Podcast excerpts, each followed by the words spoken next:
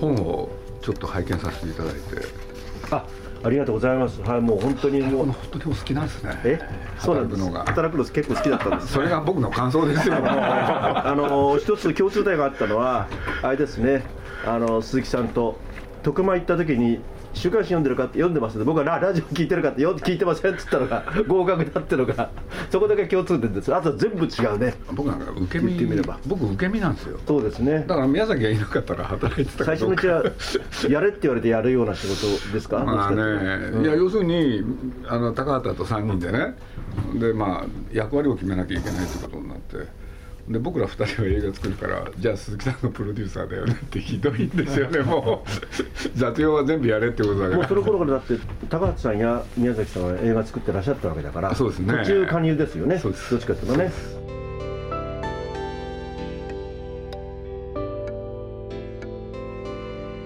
鈴木敏夫のジブリ汗まみれ。今週はポピュラー音楽研究家の亀渕明信さんを迎え僕たちはどう働いてきたのかをテーマにお送りします。亀渕さんは1964年に日本放送に入社してその後社員でありながら「オールナイトニッポン」の伝説の DJ として活躍した後会社社長として経営に携わります。およそ45年余りをラジオ局のサラリーマンとして過ごされてきた亀渕さん。元サラリーマンにして会社社長経験者の鈴木さんと亀渕さんがサラリーマンとはそして会社の意味とは何かをテーマに対談しています。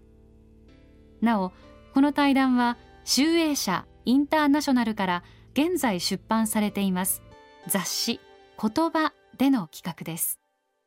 企画書いっぱい書けって。そう企画いっぱいかけて。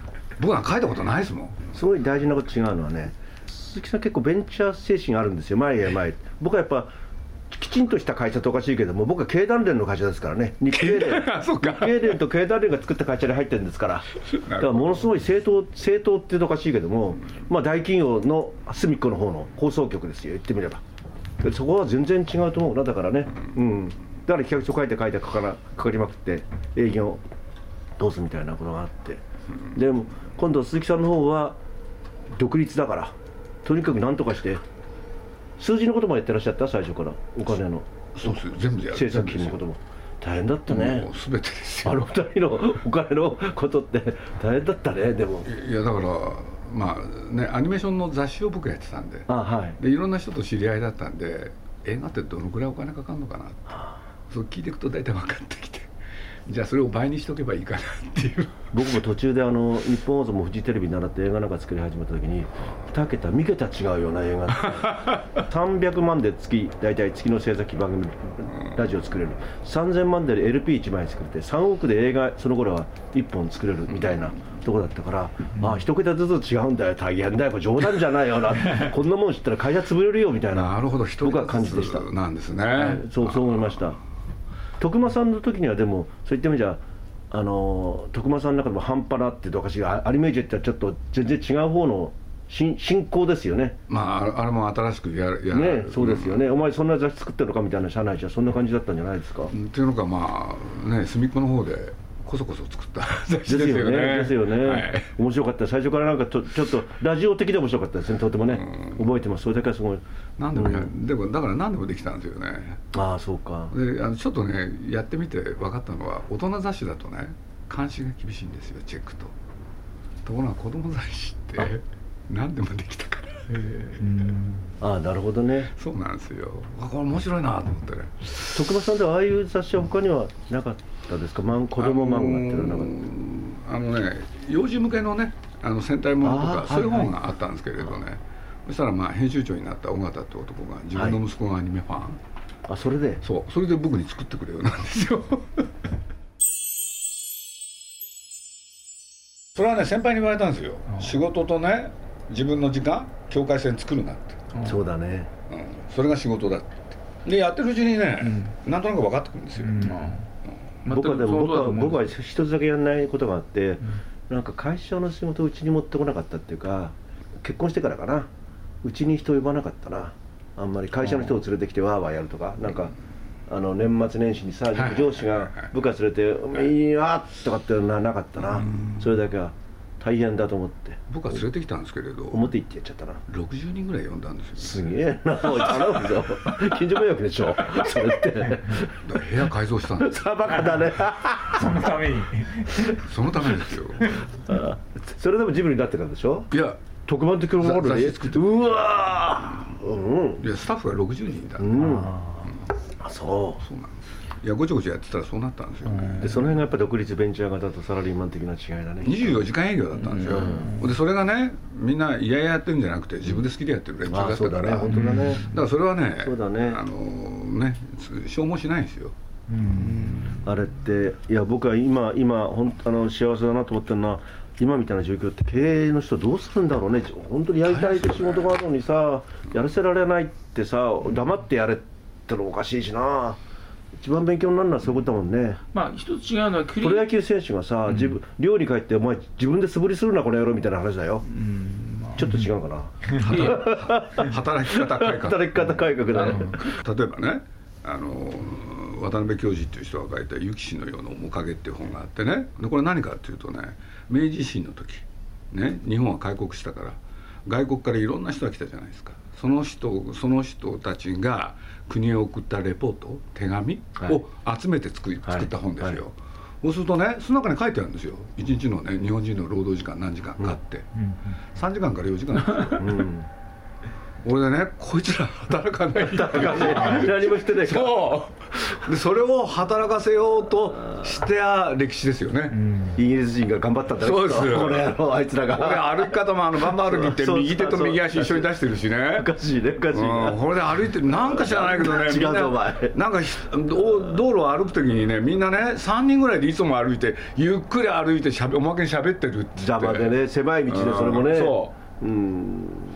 でもそういうのからねやっぱり西洋に追いつき追い越せ、富国強兵？そうだね。そ多分そこからですよね忙しこから。仕事かったのは始めたのがそうですね。そうですね、でそれが今日まで多分及んだんでしょ、うん。でもとはいえね僕な僕は会社に入ったのは72年なんですけれどまだゆったりしてましたよね。いや本当ゆったりしちゃってたと思うな。すすごいすごい忙しかったけども余裕はあったよね。ありましたよね。やる時はやったけれど、まあね。やらない時はやんない？だかそうそうそうそう。そうら僕なんか本当のねワーカーホリックを見たのは宮崎駿ですよ。あ本当に働くんですよ。だって朝の9時から働くんですよ。うん。で終わるのがね午前4時過ぎ。え。それ毎日なんですよ。ああのそれはやっぱクリエイティブっていうかあの監督ですよね。僕らもドラマ作る方はそういう方多かったですよ。もうへ撮っちゃい編集して切っていつもこうやって切って切ってる方いらっしゃいました。音楽番組ってあんまり切ることないんだけどさドラマの方は本当にその当時はあの編集もね監督もやるんですか？もうあのああ一緒に？のあのドラマの演出演出家がやるわけだけど、うんああそううん。だから僕宮崎駿より何が驚いたかって言ったらそれまでね適当にやってた高でしょ畑さんは？高畑さんも同じですよ。同じはやっぱ同じだ。俺で朝の9時か同じのおら二人いっちゃったからだもんな。朝の9時から午前4時までね休まないですよ。でご飯は2回。それぞれ5分ですよ。それ以外ずーっと仕事ですよ。僕あんな働いた人を見たのはあその時鈴木さんどう思われたんですか？その時に。しょうがない付き合わなきゃ。それも付き合おうで付き合ってたんですか？で20代全部付き合ったんですよ、うん。だってそれでなきゃだって信頼得られないでし。ょうん。だから僕は実を言うと20代のみ宮崎駿と一緒に仕事するまで約10年遊んでたんですよね、そしたら彼と突然会って、まあ、ちょっと働こうかなと思ったのは30代30ぐらいだから俺で彼と付き合ってみたらとにかく土日も一切ないですよ、ん。だから直しか作ってる時なんかねあのまず宮崎駿が演説したんですけどね。休みは6月から始めて、ね、次の年の3月に映画完成なんですけどね。1月1日だけですよ。31日まで仕事ですよ。それもペース変えない？9時から4時って。9時間本当に働いてた。すごいな。やってるふりしてるだけじゃないんだ。もん、本当に、うん。でね実を言うと「ラピュタ」もそうなんですよ俺がねちょっと緩み始めたのがね魔女から。うん、あゆり緩め始めるっていうのはつまり年取ったんですよ。わかる。体力的にもね。それそれからアシスタントちゃんといい人が出てきたんじゃないの？それもあるんですよね。ね絵描く人たちがねだって後後輩たちが出てきてでやっぱり辛かったんですよ。だと思うな。ほんでね一番彼は楽しく仕事したのは実を言うとトトロなんですよ。おおでなんでかってあれ2本立て？はいはいはい。蛍の墓とはい蛍の墓との。そうするとね短くて済んだ。違うか 一人で責任し負わなくていい。あなるほど。うん。あそういう責任感も結構あるわけ。工業ね工業的な責任感ってそう。それは。あ2人なんだからね。要するに50%だと、うん。って言ったらね急にね鼻歌歌いながら仕事始めるっていう。で多分それがね作品にいい影響を与えたんですよあれ。でもこれは鈴木さんもそうで工業的な責任感が監督背負ってると思うとこれ工業なんとかしてやんなきゃいけないっていうことがあるよね今度はね。逆にあのね頃はねだけど僕なんか、いやあの風切ればなんとかなると思ってたんでじゃあなんないでしょう。映画だけはそうはいかないでしょう。もう。トトロとホタルまではねなんとかなったんですよ、あなったんですか。なったんですよ。制作費も少ないしってこと？ある程度。じゃなくて、うん。なんて言うんだろう。ある程度お客さん来てくれたんですよねナウシカが。あそうなんですか。ところがねだんだんう落ちてったんですよね、ね。俺でね一作二作みたいなもんだもんね。で魔女の時に初めてね、うんちょっと宣伝もやろうっていう、でそっからですよねいや僕だから川口さんだって自分で働く人だもん、僕は自分で働くよその本読んですごく分かり高ました。さん以降あんまり上司って誰かなみたいな感じだもんね,、ね。あれ上上司に対しての立ち回りとかそういうのっていうのはもうあんまり意識せずに。あんまりややばい時で触れるようにするとかさ。いう極意っていうのそもなんかでもるんですよ。でそれが鈴木さんにはができないわけですよ。目崎さんとぴったりだから、うん。逃げるわけにはいかないしさ、うん。どうするわけで僕はもうちょっと部下その上司は部下もうちょっとな何人かいるからちょっといなくなっても大丈夫とかあるんじゃない、精神的には少し。だからそういうところの方がちょちょっとで小さい会社とある程度の会社みたいなところもあると思うよ多分。それもありますね。ねあると思う。うんそれはあると思う。鈴木さんはもう泥臭くいやもうね徳間時代からそうだったんですよ、うん。でまあ僕週刊誌やっててで途中でアニメーション雑誌やるじゃないですか。その時なんかもうそのその最初の初代の編集長がね、まあ、僕のところへお茶飲みちょっと飲みに行こうって言うから。でその人ケチだったくせに お茶飲むっていうとなんかあるんですよ。いやね俺で何何かなと思ったらね実を言うとアニメーション雑誌やりたいと。ね。でうちの息子が好きなんだと。尾形さんねだからね、うん。頼むって言うんですよね僕に。頼むじゃねえよな。頼むなよ。もう3時間ぐらい喋ったんですよもう、僕だって首立てに振らないですよで最後はもう別に露骨ですよ俺作るの下手だろって。で そのねね。尾形ってね尾形っていう人はね発想力はいいけれど実行が伴わない人だったんですよ。俺でね僕その役割を僕にやってくれって。まあそのねいいコンビになったんですけどね。だから本当に自由に作らせてくれましたよ。いいですね。あのね、雑誌とかそういうのやってらっしゃるからお分かりでしょうけれどその初代の尾形っていう編集長。僕はね彼を本当にねすごい人だと思うのは編集長でしょ？ゲラ読まないんですよ。あうんあ普通編集長ってねそうですね。それは最後のやつが読むんですよ、誰だって、もう込み出しぐらいまでバーバー文句つけるやつがいますよちゃんと本がねしっかり。本ができてから読むんですよ。ああ いいな。それでもすごいいい上司ですね。いいないやいやだから僕はそう思ったの、だってね自分がその立場になった時真似しようと思ったけどできない、うん。つい見たくなるんですよ怖いよね。そう。怖いね、だから僕は恵まれました。僕にもいたな。うん、そういう方がね。でも鈴木さんはだからあの手塚先生とご一緒もご存知だったし。そうですね。やってましたね。ね。手塚さんからもいろいろ学びました、うん。手塚さんなんかね一番ちょっと一つだけあの大価がねはい。当時の漫画の大価って、はい。原稿料が1枚8万。あはい。大体8万だったの。あでそこが最高。あそうすると当然手塚さんに頼んだわけだから、は原稿料どうしようってはい。悩むわけですよね、はい。で率直に先生にね相談してみたんですよ、はい。1万円でいいよって言うんですよ。あは？ああで僕ね1万って。僕だって5万とか覚悟してたんですよ、あのね君って。なんで1万か分かるかねって言うから「いや」っつったらね1万円にしとくとね仕事がどんどん来るんだよ。まあなるほどね、どうせ僕のね、うん。書いたものは単行本になれば売れるから。うん、なるほど、教えてもらってね、うん。感心しました。いろいろ教えてもらったんですけど一つのエピソードこれ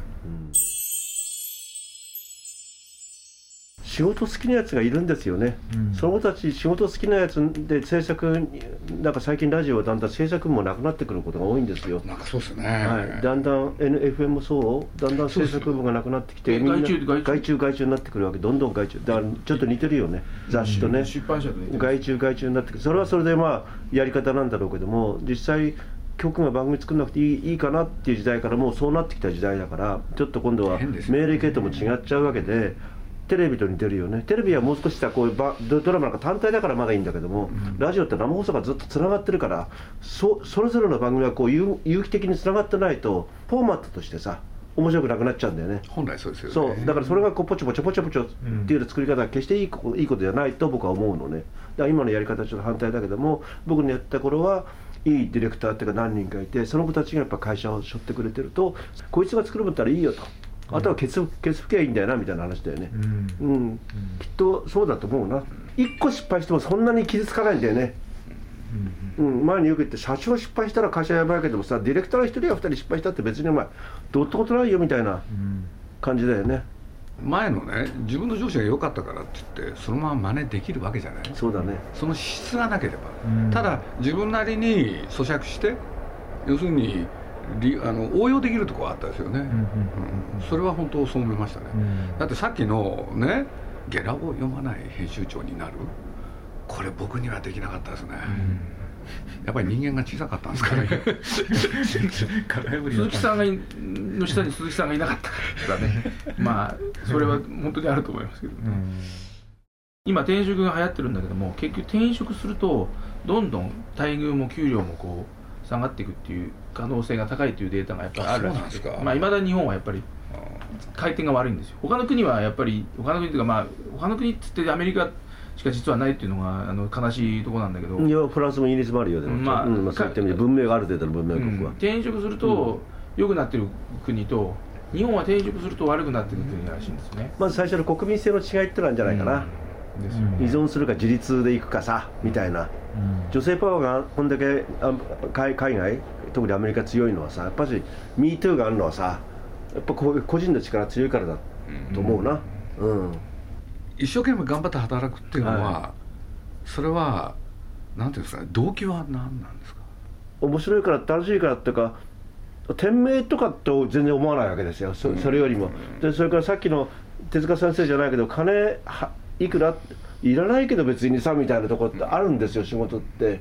それは給料もらってるせいもあるのかもしれないが自分ちが食えてあるのかあるのかもしれないがなんか面白いっていうか。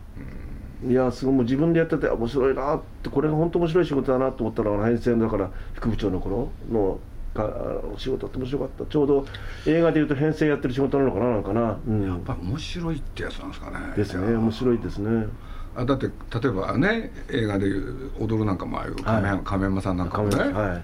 生き生きとしてましたよね。サラリーマンでありながらそうです。ヒット作を作って会社に利益をもたらすわけそうでしょ。ですね。だから僕なんかそれ分かんなかったんですよね。あだ誰誰ですか？亀山さん。監督？いや亀山プロデューサプロデューサーー。あの映画の千尋さん。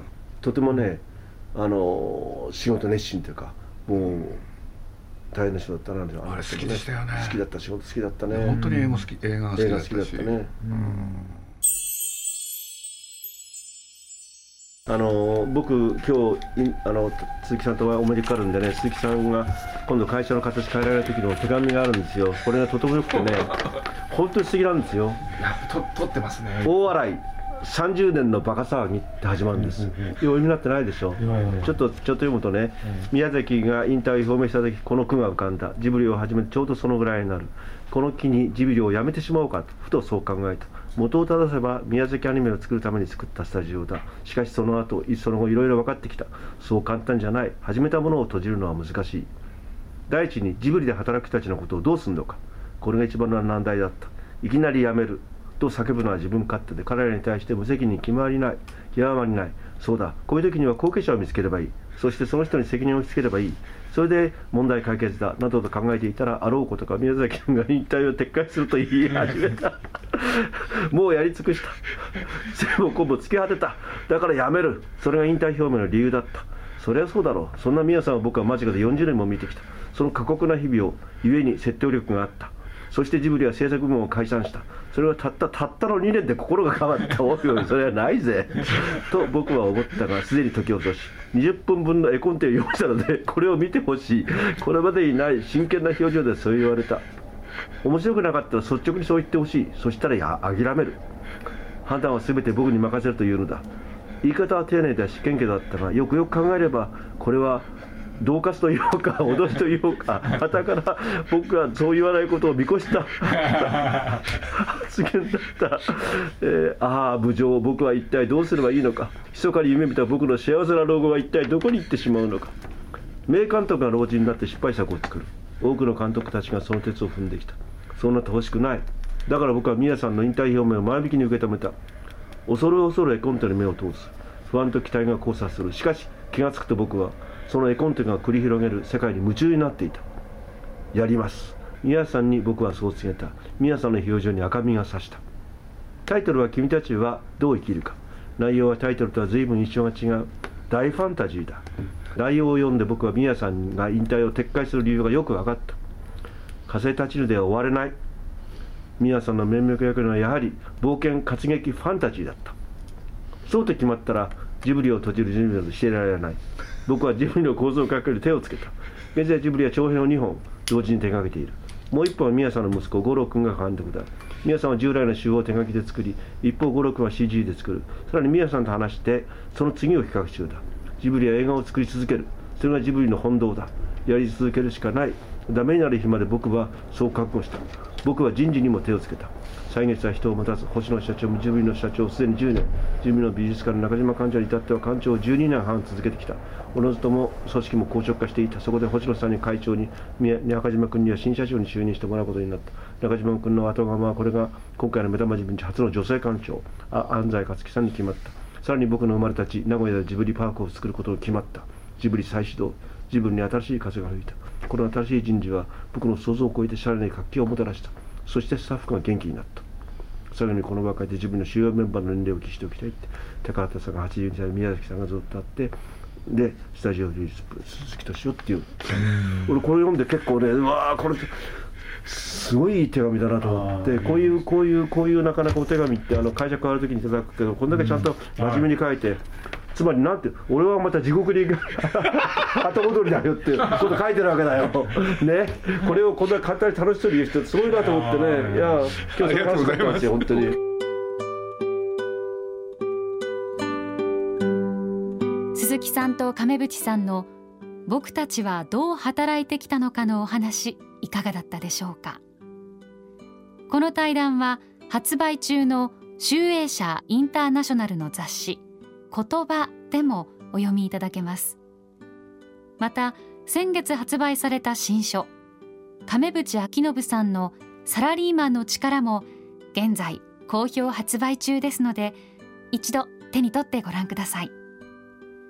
鈴木敏夫のジブリ汗まみれ来週もお楽しみに。あのアニメージュってね一冊作るのに当時の制作費って800万なんですよ、うん。そうすると800万ってね600人あ60人おをお賄うって大変だったんですよ、うん、豊富ですね。実を言うと会社にそれを要求？でこれうまくいかなかったんですよ。結局。でしょうがないからね僕アルバイトしたんですよ。で大体年間ね最低目標300万って立てて。はい。で大体300万ベッド自分で収入作ったんですよ、それは自分個人のための収入ですか？でそれをええ。投入したんですよ。かあの会社のあれに？あそのアアニメージに。そすごいやすごいですね。うで出ないと、うなんだみんなが食えないから。あらうんそれはだから10年ぐらいやったんですね。そう結構いい仕事もあったんですよ、えうん。カレンダー作るとね15万とかね。なるほどね。いろいろあったんですそれはそうよだそういう仕事ね。アニメーションのいろんな作品でカレンダー作るとかね。えうん。から本の構成とかね、ええうんいろんなことあったんですよね、なるほでもそれなんか必要に迫られたから減ったんでそれはもうそれは会社のために会社のためっていうか雑誌のために必要だったんでだったんで今今さ今大事なところはそこでカレンダー作る誰か業業者にお落としたマージン取ったっていうのはややばいってことになるわけだ今度は。うん。だからその60人でね、うん。一緒に働いてるのは楽しかったからそれ維持したかったんです。よかった。それはとてもいいことじゃないそれだけ。それはとてもいいよね、うん。でジブリが始まったらそんなことできなくなったんで、え。っていうねいろんなことがあるんですよやっぱり理想の集団ってあるんですよね、えうん。鈴木さんはきっとねもうこれから10年20年ってことやって本当に宮崎監督があ続くまでもしかしてそのあ後もやん、ね、仕事やんなきゃいけないっていうね。まあ僕の最後の仕事は葬式ですよね。ということはあれだね先に死なないから頑張らなきゃダメよって。今度はまあ僕はあのちゃん元気だからあのちゃん僕は2人より若くてよかったですよね。本当だね。それは仕切れるから。何があるか分かんないから世の中鈴木敏夫のジブリ汗まみれ。この番組はウォルト・ディズニー・スタジオ・ジャパン。ローソン。アサヒ飲料。日清製粉グループ。au ブルボンの提供でお送りしました。